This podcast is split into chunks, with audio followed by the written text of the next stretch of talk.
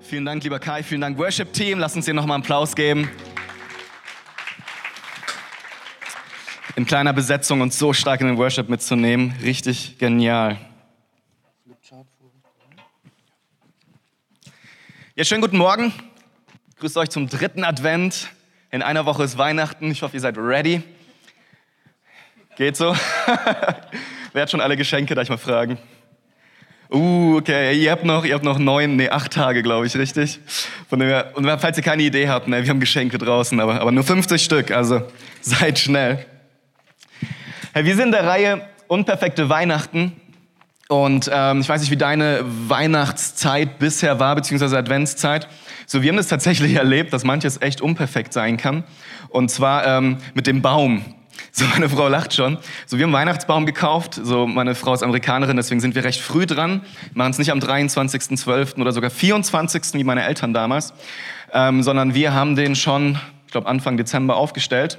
Und dann mussten wir die Lichterkette dran machen natürlich, gell? Und, und ich habe die Lichterkette rausgewühlt aus unserer Weihnachtsdeko-Box.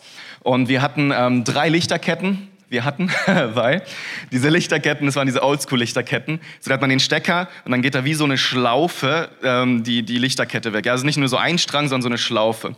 Davon hatten wir drei Stück und die sind ja immer verheddert. Ne? Also das ist jetzt keine Überraschung, wenn man die rausholt, dass sie wieder verheddert sind. Wie auch immer das passiert, wenn man sie ja schön ordentlich zusammenrollt. Aber sie waren verheddert und, und das ist eine Art und Weise wie noch nie. Und, und ich habe wirklich, ich habe über 30, 35 Minuten da rumgemacht und es wurde immer fester statt lockerer und ich habe sie nicht auseinanderbekommen. Ich habe wirklich, ich war irgendwann recht gestresst und dachte, wie kriege ich diese Lichter auseinander? Und dann, meinte meine Frau, hey, weißt du was, wir schneiden eine einfach durch. Und ich dachte, echt, nein, das kann man nicht tun. Doch, komm. Und dann, dann haben wir es tatsächlich gemacht, wir haben eine Lichterkette durchgeschnitten. Und dann haben wir es endlich auseinander gehabt und haben festgestellt, wir haben tatsächlich die längste durchgeschnitten. Wir haben zwei kürzere und zwei lange, das wusste ich gar nicht mehr so. Und dann saßen wir da mit einer kaputten lang und, und zwei heilen, endlich auseinander gehedderten ähm, kurzen. Und dann kam die Diskussion wieder auf, so reicht das oder nicht? Und, und wir haben einen recht großen Baum, ich glaube 2,50 Meter. Und ähm, ja, gerade so, so viel ist noch zur Decke Platz. Äh, und, und dann haben wir überlegt, ne, und ich, nee, wir brauchen, das reicht auf keinen Fall. Meine Frau, doch, das reicht. Ich, nein, das reicht nicht. Und dann so hin und her. Und, und weil ich dachte, ich weiß es besser, bin ich zum Baumarkt und habe noch eine neue Lichterkette gekauft. Und ich habe ewig gebraucht, weil es gibt Millionen von verschiedenen Lichterketten. Ich weiß nicht, ob dir das bewusst ist, also es ist eine Qual, eine Lichterkette zu kaufen. Und dann erzählen die dir auch noch, ja, für so einen großen Baum brauchst du irgendwie 8000 Lichter, da reichen nicht 500 und so, ja, und voll übertrieben. Ähm, auf jeden Fall eine Lichterkette Kette bekommen. Ich dachte, hey, guter Deal, nehme ich mit. Komm nach Hause, wir stecken sie ein. Ah, funktioniert super. Fangen an aufzubauen. Ja, Fackelkontakt. Nein, es kann nicht wahr sein. Es kann nicht wahr sein. Und das war am Donnerstag. Und Donnerstagabend haben wir Besuch bekommen aus den USA und wir wollten, dass der Baum einfach steht. Und wir hatten unseren Sohn versprochen, wir schmücken heute den Baum und, und der war nicht im Kindergarten und nee, kam aus dem Kindergarten zurück und wollte unbedingt diesen Baum mit uns schmücken. Und, und dann war die Lichterkette kaputt.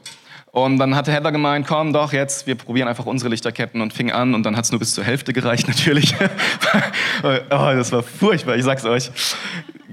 Ende der Geschichte, ich bin am nächsten Morgen wieder zum Baumarkt, habe eine neue Lichterkette geholt für einen horrenden Preis und jetzt ist unser Baum schön erleuchtet und geschmückt. Ich habe kein Bild mitgebracht. Er sieht auf jeden Fall besser aus als der. Ähm, genau, und dann kamen noch ein paar andere Sachen dazu, die, die halte ich euch aber vor. Muss mich ja nicht ganz blamieren hier. Aber unperfekte Weihnachten ähm, ich weiß nicht, wir haben immer große Erwartungen an Weihnachten oder auch, auch an Baum, an Familie, wenn die zusammenkommt, an all diese Sachen. Und ganz oft ist es doch so im Rückblick, dass du denkst, was war das? und es war chaotisch und das Essen hat nicht irgendwie funktioniert und es gab Streit oder, oder es war irgendwie das falsche Geschenk und, und Drama ist irgendwie vorgeschrieben für Weihnachten. Und dann nimmt man sich doch immer vor, nächstes Jahr machen wir alles anders nur, dass du genauso endest, oder? und, und es mag nicht bei jedem so sein, aber ganz oft erleben wir das doch, wenn wir ehrlich sind. Und wir dachten, wir machen dann eine Reihe draus, unperfekte Weihnachten. Heute Teil 3. Und heute geht es darum, der unperfekte Ort. Und ähm, was meinen wir damit? Wir meinen damit den Ort, an dem Jesus geboren wurde. Und ich möchte euch mit reinnehmen in die Weihnachtsgeschichte in Lukas 2, Verse 1 bis 7. Und wenn du eine Bibel dabei hast, kannst du die gerne aufschlagen. Und wenn du das allererste Mal hier bist oder, oder einfach neu, dann kannst du an der Folie mitlesen. Ähm, ihr seht auch die unperfekte Folie. Das passiert, wenn man ähm, Betriebssystem übergreifend PowerPoint versucht. Anyway, ich hoffe, ihr könnt es lesen. Zu jener Zeit ordnete Kaiser Augustus an, dass alle Menschen in seinem Reich gezählt und für die Steuer erfasst werden sollten. Diese Zählung war die erste und wurde durchgeführt, als Quirinius Statthalter der Provinz Syrien war. Und alle gingen hin, um sich einschreiben zu lassen, jeder in die Heimatstadt seiner Vorfahren. Auch Josef machte sich auf den Weg. Aus Galiläa, aus der Stadt Nazareth, ging er nach Judäa in die Stadt Davids, nach Bethlehem. Denn er stammt aus der Familie von König David. Dorthin ging er, um sich einschreiben zu lassen, zusammen mit Maria, seiner Verlobten, und die war schwanger. Während sie dort waren, kam für Maria die Zeit der Entbindung. Sie gebar ihren Sohn, den Erstgeborenen, wickelte ihn in Windeln und legte ihn in eine Futterkrippe im Stall. Denn in der Herberge hatten sie keinen Platz gefunden. Jesus, ich danke dir für, für, für dein Wort. Ich danke dir, dass wir heute Morgen ähm, darauf hören können. Ich möchte dich wirklich bitten, dass du zu uns redest dass du ähm, zu unseren Herzen sprichst heute Morgen, dass du uns ganz persönlich begegnest, jedem, ob er dich heute Morgen kennt oder nicht, dass du dich einfach zeigst und dass du wirklich ähm, ja, jedem was, was gibst heute Morgen, was er mitnehmen kann, was er bewegen kann, was ihn verändert und was ihn wirklich segnet durch die Weihnachtszeit. Darum bitte ich dich in deinem Namen und alle sagen Amen. Krieg ich ein besseres Amen? Amen. Sehr schön. Jesus wurde in Bethlehem geboren. Warum Bethlehem? So, wenn du dich damit ein bisschen beschäftigst, dann wirst du merken, dass Bethlehem jetzt nicht unbedingt die Stadt der Welt war. Es war nicht New York oder, oder London oder sonst was, sondern Bethlehem, das war eine ganz kleine Stadt. So, man ist sich nicht sicher, ob da einfach ein paar Dutzend gewohnt haben oder vielleicht sogar ein paar hundert. Aber es war keine unbedingt bedeutungsvolle Stadt zu der Zeit, obwohl damals ähm, der König David gesalbt wurde, weil er nämlich von da kommt. Und Bethlehem ist eine Stadt, ähm, die auch schon vor 400 Jahren, bevor Jesus geboren wurde, prophezeit wurde als Ort der Geburt für Jesus. Und trotzdem, selbst in der Prophezeiung sagt es schon, ähm, diese kleine Stadt, ne, die, die keiner kennt, die, die es nicht mal wert ist, zu dem Stamm dazu gezählt zu werden, aus der wird der Retter kommen. Und diese kleine Stadt, in der soll nun Jesus geboren werden. Und ähm, was noch ganz interessant ist an der Stadt, ist, dass ähm, da eine Kirche steht, nämlich die Geburtskirche. Und die gibt es bis heute. Und ich weiß nicht, ob du schon mal von der gehört hast oder Fotos gesehen hast. Aber warum ich das heute Morgen erzähle, ist, weil wir lesen, dass Jesus in einem Stall geboren wurde, was der nächste nicht so perfekte Ort ist für einen König, dazu gleich. Und diese Geburtskirche, das ist die einzige Kirche aus dieser Zeit, die heute noch existiert. Und warum das so spannend ist, die wurde schon sehr früh gebaut. Und zwar wurde schon sehr früh ähm, rausgefunden durch, durch Recherchen der Historiker damals, wo Jesus genau geboren wurde. dann hat man tatsächlich eine Höhle gefunden bei Bethlehem weil damals waren Ställe oft in Höhlen untergebracht. Und über dieser Höhle steht jetzt eben diese Kirche, die auch klein angefangen hat, dann durch Feuer wurde die so halb irgendwie zerstört, dann wurde die wieder aufgebaut.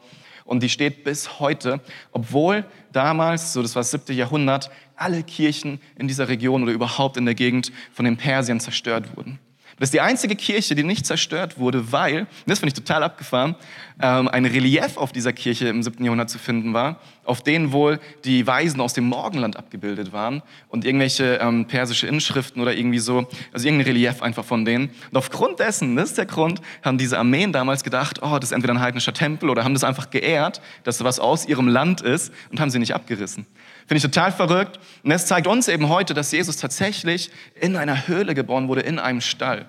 Und, und warum ich das so wichtig finde für heute ist, dass ich das ähm, tatsächlich bemerkenswert finde. Bethlehem, eine kleine Stadt. Und dann auch nicht in einem Haus, sondern in einem Stall, in einer Höhle.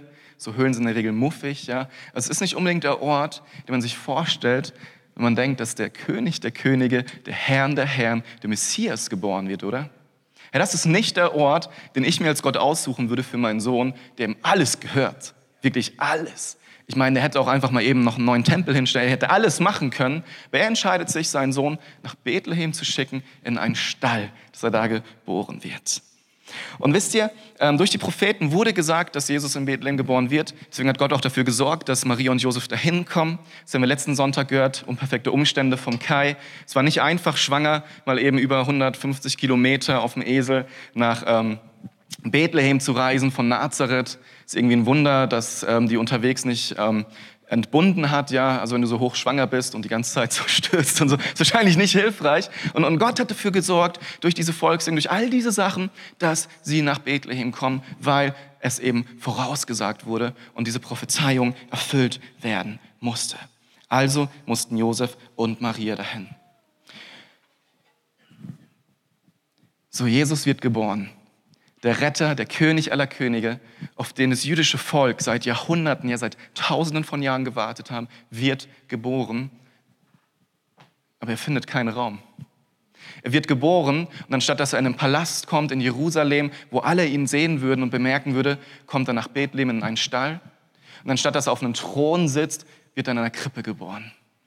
Wisst ihr, das finde ich total verrückt und ich frage mich, warum ist das so? Warum hat Jesus, als er kam, kein Publikum? Warum hat es scheinbar keine Bedeutung? Warum ist es scheinbar so unbemerkt? Warum ist es scheinbar so, so unwichtig, dass der Messias geboren wird? Wir werden es nächste Woche noch näher hören ne, mit den ganzen Gästen, aber da waren nicht viele Leute da. Da waren ein paar Hirten da zu seiner Geburt. Und, und erst viel später, so ein bis zwei Jahre später, kamen noch die Weisen. Aber niemand wusste, was da wirklich geschieht. Außer die Engel im Himmel und natürlich der Vater selbst und Maria und Josef.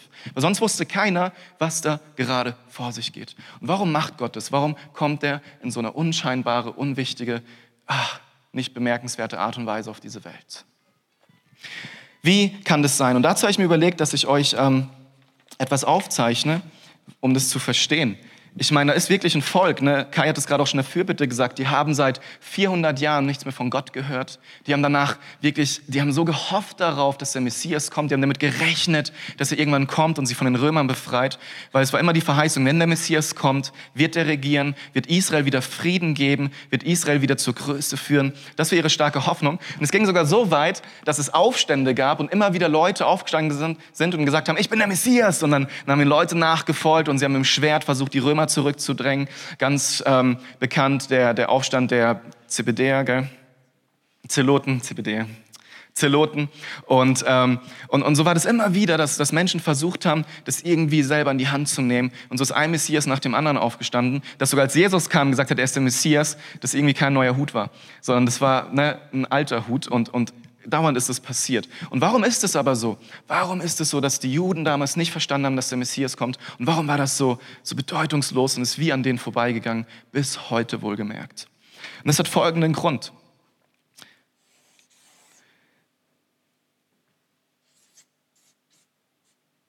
Ich kann wunderschön malen. Wenn das damals die Propheten waren und, und Gott hat zu ihnen gesprochen oder ihnen Bilder gezeigt oder, oder, oder ihnen gezeigt, was er in der Zukunft machen möchte, dann hatten sie eben diese Sicht auf das, was Gott tun möchte. Und was die Propheten gesehen haben, war das, was Gott ihnen gezeigt hat. Und das war oft etwas, was in weiter Ferne war. Deswegen sind zwischen dem, was Gott sagt und dem an die Erfüllung kommt, auch viele hunderte von Jahren, wenn nicht sogar tausende von Jahren. Und bei Jesus ist das extrem spannend, weil, und da mal die nächste Folie, ähm, in Micha lesen wir das, Genau, denn ein Kind ist geboren, der künftige König ist uns geschenkt, Entschuldigung, Jesaja. Und das sind die Ehrennamen, die ihm gegeben werden. Umsichtiger Herrscher, mächtiger Held, ewiger Vater, Friedefürst. Seine Macht wird weit reichen und dauerhafter Frieden wird einkehren. Er wird auf dem Thron Davids regieren und seine Herrschaft wird für immer Bestand haben, weil er sich an die Rechtsordnungen Gottes hält. Der Herr, der Herrscher der Welt, hat es so beschlossen und wird es tun. Das war die Erwartung der Juden. Die wussten, hey, irgendwann wird der Retter geboren, irgendwann wird der Messias geboren werden aus der davidischen Linie und er wird König sein. Er wird auf seinen Thron sitzen, ja. Die ganzen Namen, mächtiger Held, ewiger Verfriedensfürst, Herrscher. Das war die Erwartung. Und so haben sie das gesehen. Die haben hier ähm, eine Krone gesehen, Jesus, der in seiner Herrlichkeit kommt, in seiner Macht und in seiner vollen Kraft. Damit haben die Juden gerechnet. Und nicht, dass da ein kleiner Junge in irgendeinem Stall geboren wird, von dem niemand was weiß, von einer Familie, die niemand kennt. Das haben die nicht erwartet. Und wisst ihr, was sie gesehen haben? Das zweite Kommen von Jesus. Sie haben das zweite Kommen von Jesus gesehen, was uns noch bevorsteht. Was sie nicht gesehen haben, war das erste Kommen von Jesus. Dass er am Kreuz von Golgatha sterben muss. Dass er erstmal der Schwache war, ja, der Knecht, der, der die Schuld aller Welt auf sich trägt. Das, das haben die schon irgendwie miteinander verbinden können. Die haben gedacht, es ist alles, kommt alles zugleich.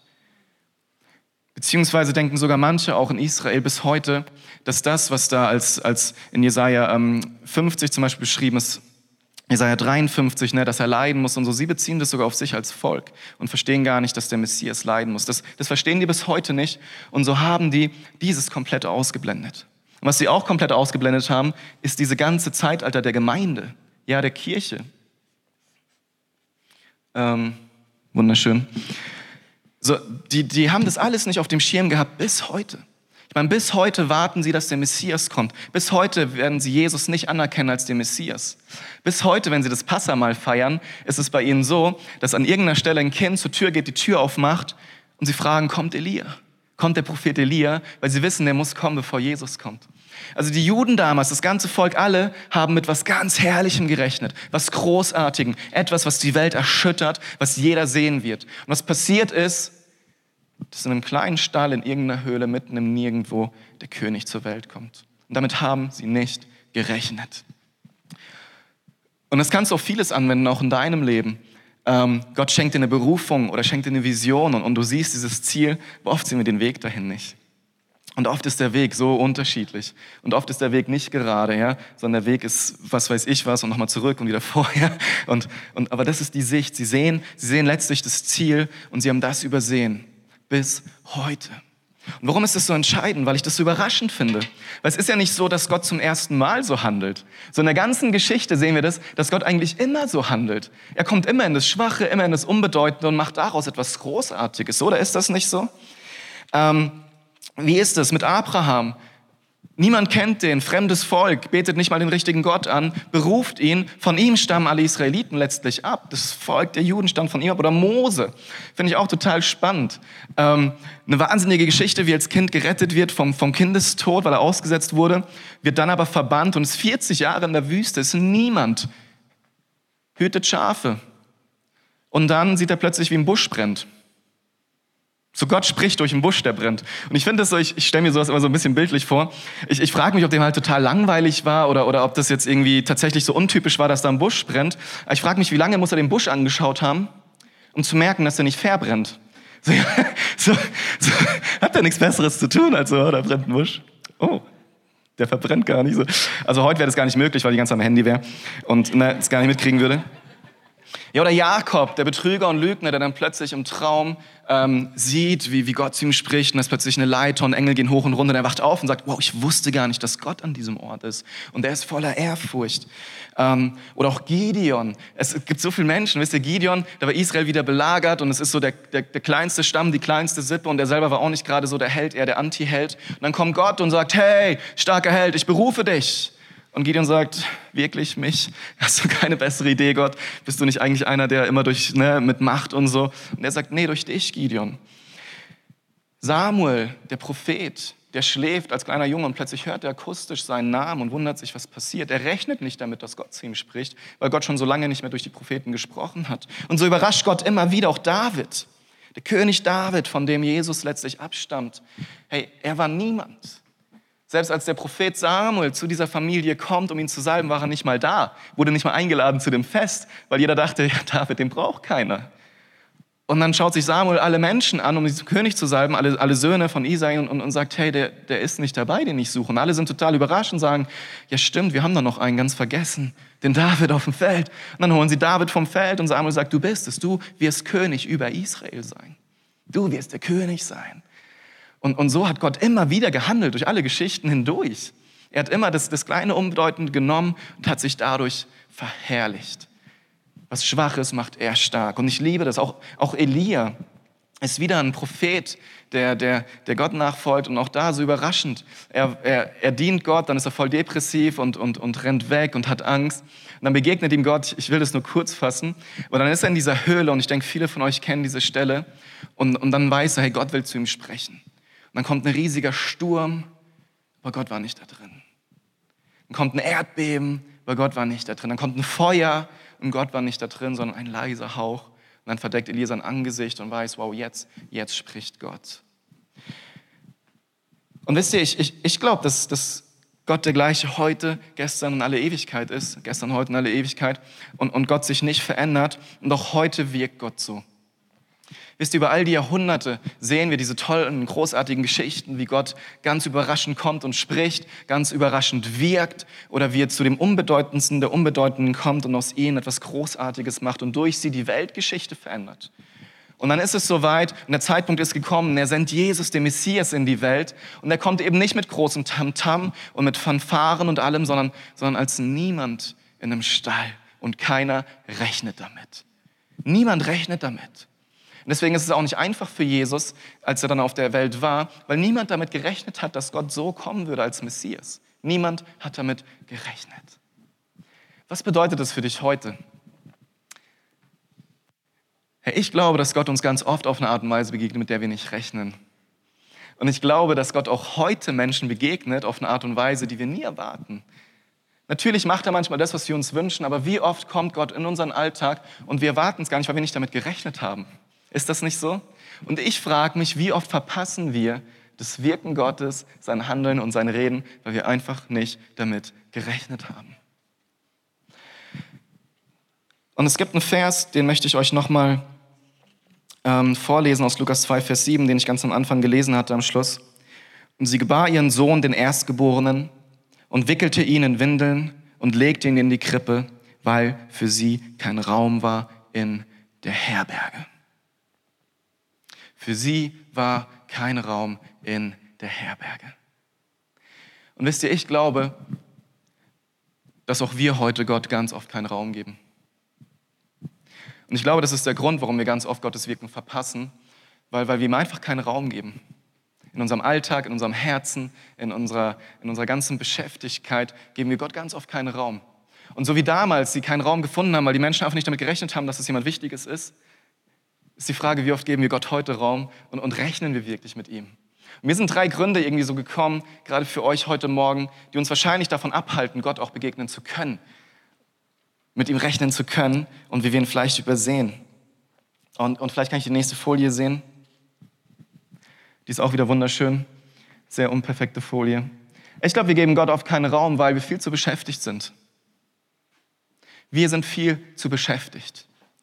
Ich sage euch, wenn, wenn all diese Menschen, die ich gerade vorgelesen habe, wenn die, so, wenn, die, wenn die sich nicht hätten unterbrechen lassen, mit ihrer Beschäftigkeit. Ich weiß nicht, ob wir heute schon so weit wären, wie wir sind, dass wir darauf warten können, dass Jesus bald wiederkommt. Um Mose wiederzunehmen. Der war nicht zu beschäftigt, um diesem Busch zuzuschauen, ja? Ähm, und, und, und viele andere. Aber heute, wir leben in einer Zeit, wir sind so beschäftigt. Und die Frage ist, wo gibst du in deiner Beschäftigkeit wirklich Gott Raum, dass er dir begegnen kann? Störungen haben immer Vorrang. Kennst du diesen Satz? Ich hasse es, gestört zu werden. So, und ich erlebe es oft, ich, ich bereite irgendwas vor und dann, kommt irgendjemand und will irgendwas und ich denke, hey, nicht jetzt, nicht jetzt. Und, und, und manchmal sage ich auch, nee, sorry, keine Zeit und, und fühle mich danach schlecht. Ähm, aber, aber manchmal gebe ich dem auch Raum und ich merke immer wieder, es ist gut, dem Raum zu geben. Oder wie oft im Alltag begegnen dir Personen und, und, und wenn wir uns darauf einlassen, ich habe schon so oft erlebt, wie daraus Segen entstanden ist. Weil ich einfach gesagt habe, ich nehme mir die Zeit und, und hör zu, ich nehme mir die Zeit und bin einfach präsent. Äh, als ich damals die Ausbildung zum Schreiner gemacht habe zum Beispiel, gab es immer wieder Situationen. Eine, da hat er plötzlich angefangen, mir zu erzählen, dass, dass sein Herz Probleme macht, schon beim Arzt war und es ist nicht so klar, was das ist. Und der war Mitte 30. Das war vor zehn Jahren, da war ich noch ein bisschen jünger. Und... Ähm, und dann, und dann, hätte ich sagen können, ah, schade, hm, hoffentlich findet der Arzt was. Oder, oder wie es manchmal so ist, weil, weil wir waren da am Werken oder irgendwas machen, weißt du, da, da fängst du nicht an, so Deep Talk und so. Ähm, und, und dann habe ich mir gedacht, nee, das ist jetzt ein Moment und ich habe einfach für ihn gebetet. Und es waren alles keine Christen. Das ist, das ist nichts Großes. Das hat jeder von euch wahrscheinlich schon 10.000 Mal gemacht. Aber das sind so Situationen, wo ich immer wieder merke, das macht was mit Menschen. Und dann ist da plötzlich eine Offenheit und du kannst mit dem reden und die wissen, hey, der kümmert sich wirklich um mich. Ja, der lebt es, was er sagt. Der, der, der erzählt nicht nur von irgendeinem Jesus und, und, und ist eigentlich voll, voll nicht der nette Mensch. Ja? Ähm, und, und die Frage ist, wo geben wir Raum für Menschen? Wo geben wir Raum für Störungen in unserem Alltag? Und das kann überall sein. Es kann beim Einkaufen sein, es kann auf dem Spielplatz sein mit deinen Kindern, es kann auf der Arbeit sein mit deinem Kollegen. Und, und wisst ihr, es ist so schnell, dass wir so gestresst sind, dass wir, dass wir wirklich Gottes Momente verpassen. Auch jetzt über Weihnachten. Heißt doch egal, wenn die Gans verbrennt im Ofen. Sei nicht so gestresst, ja. Ist doch egal, ja. Es, es, gerade Weihnachten bietet so viele Möglichkeiten, hey, dein Herz zu öffnen. Und, und Gott will dir durch Menschen begegnen. Und Gott begegnet Menschen durch Menschen. Das andere ist, Selbstmitleid. Hey, wie komme ich auf Selbstmitleid? Hey, wisst ihr, Weihnachten ist das Fest, wo so viel Trauer zum Vorschein kommt, so viel Einsamkeit zum Vorschein kommt, so viel Negatives zum Vorschein kommt, weil alle versuchen, ihre Fassade aufzubauen und bei vielen funktioniert das nicht so. Und alle denken, oh, die sind alle so glücklich und haben Familie und ich nicht. Oh, die sind so reich, die können sich Autos zu Weihnachten schenken und ich nur eine Dose Kekse. Ja? Es, gibt, es gibt so viele Gründe, gerade an Weihnachten, dass wir Selbstmitleid mit uns selbst haben. Und, und ich traue es mich fast nicht zu sagen, aber so ein Schweizer Prediger hat mal gesagt in einem Urschweizer Akzent, Selbstmitleid ist wie Kuscheln an Satans Brust. ich fand das voll heftig und, und es ist lange her, aber ich habe immer wieder darüber nachgedacht und es stimmt. Was ist denn, wenn wir Selbstmitleid haben? Wir wenden uns ab von Gott und drehen uns nur um uns selbst und sind so beschäftigt mit uns selbst und wir sind so die armen Opfer und Würstchen und, und, und ich will es nicht, nicht, nicht schlecht reden oder lächerlich machen. Ja, natürlich gibt es Situationen, da erleben wir Leid. Es gibt Situationen, wo wir in Katastrophen kommen, wo Angehörige stehen, wo, wo vieles zusammenkommt. Ja, wo dein Leben vielleicht nicht so verlaufen ist, wie du es dir erhofft hast. Ja, wo du vielleicht tatsächlich Single bist und jetzt an Weihnachten merkst, wie du es vermisst oder du hast dich entschieden für Karriere statt Kinder und jetzt merkst du, ich kann keine Kinder. Es gibt so viele Gründe, dass es Leid gibt. Hey, und, und ich sage auch nicht, dass das alles immer unsere Schuld ist oder deine, überhaupt nicht. Die Frage ist ja, wie gehen wir damit um? Und ich sage dir, Selbstmitleid ist nie die Antwort. Und so viele Menschen verpassen so viel von Gott, weil sie so sehr mit sich selbst beschäftigt sind und so traurig sind und so am Jammern sind, anstatt ihren Blick auf Gott zu heben. Ihren Blick auf Gott zu heben und zu sagen, Gott, ich bring dir das alles. Und egal wie unfair, wie ungerecht, wie, wie, wie ich auch vielleicht selbst verschuldet daran bin, ich bringe es dir und ich möchte hier nicht stehen bleiben, weil ich glaube, dass du trotzdem noch Gutes für mich hast, dass du immer noch Pläne der Hoffnung für mich hast, dass das nicht das Ende ist. Und, und, und wenn du jemand bist, der, so, der sich leicht in Selbstmitleid ähm, gefangen nehmen lässt, hey, ich, ich versuche da rauszukommen, indem du auf Jesus schaust. Hey, es, es wird dir nicht helfen, es wird den Menschen in deinem Umfeld nicht helfen. Und wenn wir uns nur um uns selbst drehen, haben wir überhaupt gar keine Möglichkeit, um uns Gott oder geschweige denn um andere zu drehen. Hey, und dann wird Gott keinen Raum bei dir finden, weil du dich eben woanders hinwendest als an ihn. Selbstmitleid ist eine Katastrophe. Und ja, es gibt Phasen, da fallen wir da rein, das ist okay, aber bleib nicht darin stecken. Es tut dir nicht gut, es schadet dir enorm. Und gerade auch an Weihnachten. Ja, ich bin mir sicher, es kommen viele Situationen, wo du tatsächlich in Selbstmitleid versinken könntest, vielleicht sogar zu Recht. Tu es nicht. Es führt dich nicht dahin, wo du hin möchtest. Ja, kann ich noch länger drüber reden, vielleicht mal eine Predigt für sich. Falsche Vorstellungen. Und damit möchte ich den Kreis schließen. Ähm, alle hatten falsche Vorstellungen von Gott und wie er kommen wird. Hey, bis heute haben wir eine falsche Vorstellung davon, wie Gott wirken wird. Und ich habe da eine witzige Geschichte mitgebracht. Ähm, vielleicht kennt ihr die auch. Die Hochwasserkatastrophe hat einen Mann auf das Dach seines Hauses getrieben. Doch auch dort ist er nicht sicher. Das Wasser steigt bedrohlich an. So betet er, dass Gott ihn retten möge. Und dann kommen Retter in einem Boot vorbei und wollen ihn mitnehmen. Nein, danke, antwortet er. Gott wird mich retten. Es wird Nacht, das Wasser steigt weiter, der Mann klettert auf den Schornstein, wieder kommt ein Boot vorbei und die Helfer rufen, steig ein! Nein, danke, Gott wird mich retten ist die Antwort. Schließlich kommt ein Hubschrauber. Die Besatzung sieht ihn im Scheinwerferlicht. Das Wasser reicht ihm bis zum Kinn. Nehmen Sie die Strickleiter, ruft ein Mann. Nein, danke. Gott wird mich retten, sind die letzten Worte des Mannes. Denn kurze Zeit später ertrinkt er. Im Himmel beschwert er sich bei Gott. Mein Leben lang habe ich dir treu gedient. Treu an dich geglaubt. Warum hast du mich nicht gerettet? Gott sieht ihn erstaunt an. Ich habe dir zwei Boote an einen Hubschrauber geschickt. Worauf hast du gewartet? Sehr das ist schon fast ein Gleichnis. Es, es, es beschreibt so schön, wir, wir rechnen immer mit Gott in genau der Art und Weise, wie wir es gerne hätten, oder? Ist das nicht so? Und ich glaube, dass falsche Erwartungen auch ganz oft dazu führen, dass wir Gott nicht erleben, wie er uns eigentlich begegnen möchte. Hey, es kann sein, dass du krank bist und du sagst, hey, ich, Gott begegnet mich nur, wenn er mich heilt. Vielleicht ist es nicht so. Ich kenne so viele Geschichten, so viele Geschichten, wo Menschen durch Leid hindurch Gott erlebt haben wie nie zuvor in ihrem ganzen Leben, wo die sich nicht so eine Krankheit wünschen, aber gesagt haben, hätte ich die nicht gehabt, wäre ich heute nicht der Mann oder die Frau, die ich wäre, mit einer tiefen Beziehung zu Gott. Oder gerade bei uns auch, uns, uns Pfingstler, wir sind in der Pfingstkirche, vielleicht weißt du das nicht. Also wir Pfingstler, wir haben auch immer so ganz klare Vorstellungen, wie Gott wirken muss, sonst, sonst ist es nicht Gott so ungefähr, ja. Und, und dann denken wir so an die, an die, die Feuer, Zungen, die aus dem Himmel kommen und das Erdbeben, weil der Geist Gottes wirkt. Und dann denken wir an die Verklärung mit Jesus, mit den drei Jüngern, die auf den Berg gehen und, und wow, holy, holy und Gott kommt. Das ist mega intensiv und Gänsehaut. Und uh, das ist Gott. Und, und, und, und dann sind wir wie Petrus, der sagt, lass uns hier eine Hütte bauen, hier wollen wir nie wieder weggehen. Und so sind wir auch als, als, als Gemeinde dann, als Pfingster, ja, lass uns, lass uns Gebetsgottesdienst und Worship, ja, lass uns Gott begegnen. Und, und, und wir denken, dass, dass, dass Gott immer dazu finden ist aber es stimmt nicht. Also manchmal macht er das und es ist super. Aber das nächste, was Gott, äh, Jesus direkt macht, ist von diesem Berg runterzugehen, mitten ins Dorf hinein, zu den Menschen und direkt sind die Jünger total überfordert, weil da jemand ist, der dämonisiert ist und sie schaffen es sich dann auszutreiben und, und gerade noch diese Holy-Holy-Erfahrung kommen sie in diese Situation, wo ihre Kollegen es eben nicht hinkriegen und, und die denken wahrscheinlich, ah, Berg, ja, und sind mittendrin in diesem, in diesem Schlamassel und, und aber so ist Gott. Wisst ihr, Gott möchte dir begegnen durch Menschen und Gott möchte dich gebrauchen, Menschen zu begegnen. Wirklich, Gott macht es so oft. Und lass uns nicht an falschen Vorstellungen festhalten und lass uns auch jetzt zu Weihnachten nicht unser Herzen verschließen, sondern lass uns Raum machen für Gott, dass er wirken kann. Weil oft ist Gott nicht so spektakulär, wie wir denken, sondern ganz im Gegenteil extrem unspektakulär und wirkt durch Kleinigkeiten und wirkt durch Unvorhergesehenes. Und daraus kann aber so Großartiges entstehen. Lass uns zusammen aufstehen, vielleicht kann die Band nach vorne kommen.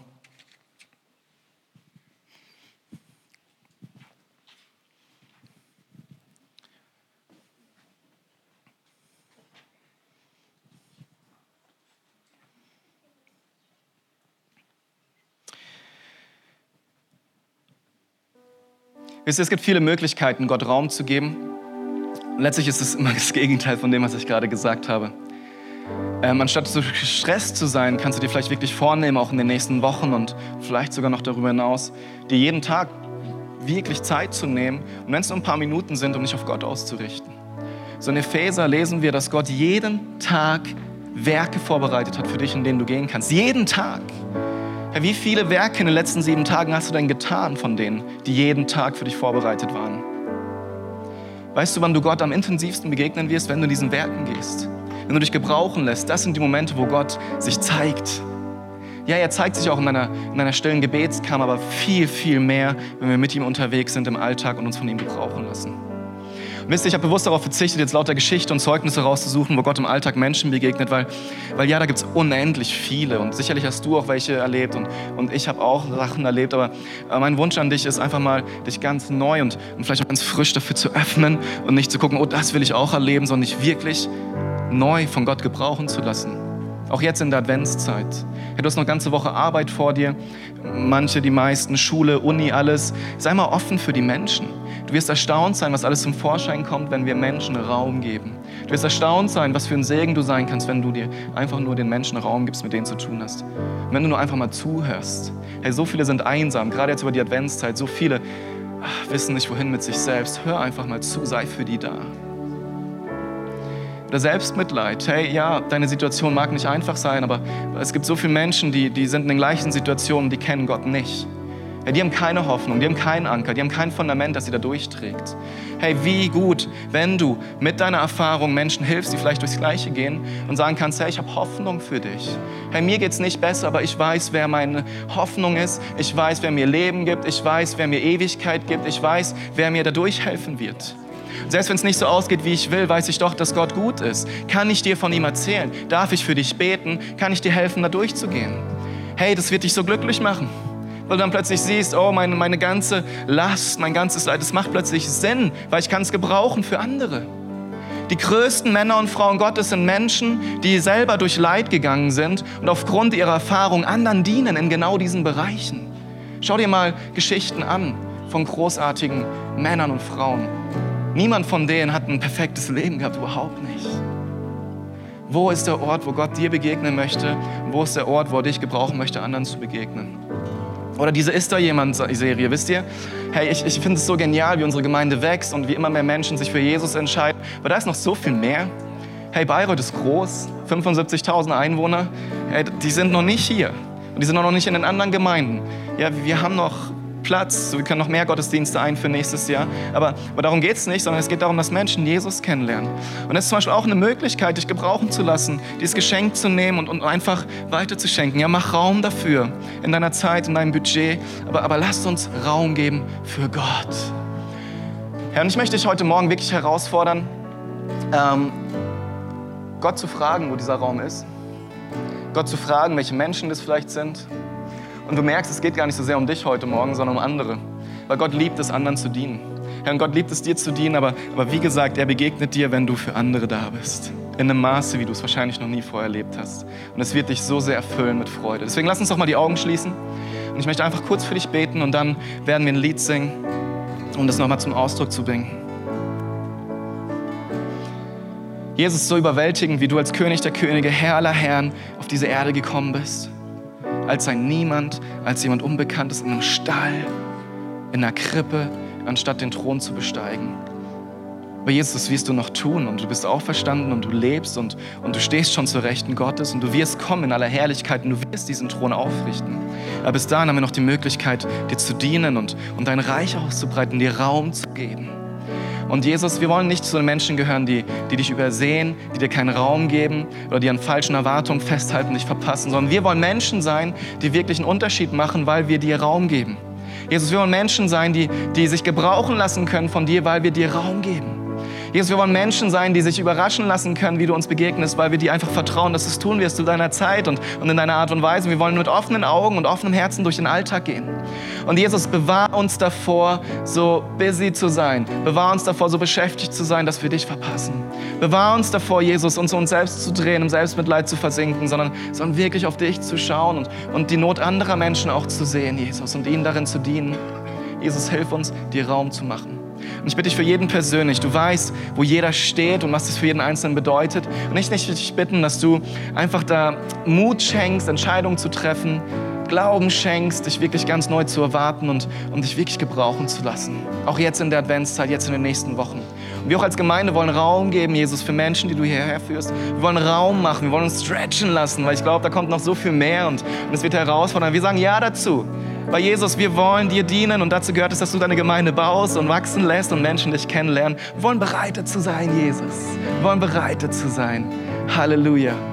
Herr, ich segne dich im Namen Jesus mit neuen Möglichkeiten, Gott groß zu machen. Herr, ich bete, dass du unglaublich krasse Erlebnisse machst in den nächsten Wochen, wo Menschen plötzlich dir was erzählen, du für sie beten kannst, wo Menschen zum Glauben kommen, für die du schon lange betest, wo Gott dir auch persönlich ganz neu begegnet in deinen Herausforderungen und Leid und hilft, deinen Blick wegzurichten davon auf Jesus hin und dass du Segen wirst für andere. Damit möchte ich dich segnen im Namen Jesus. Amen.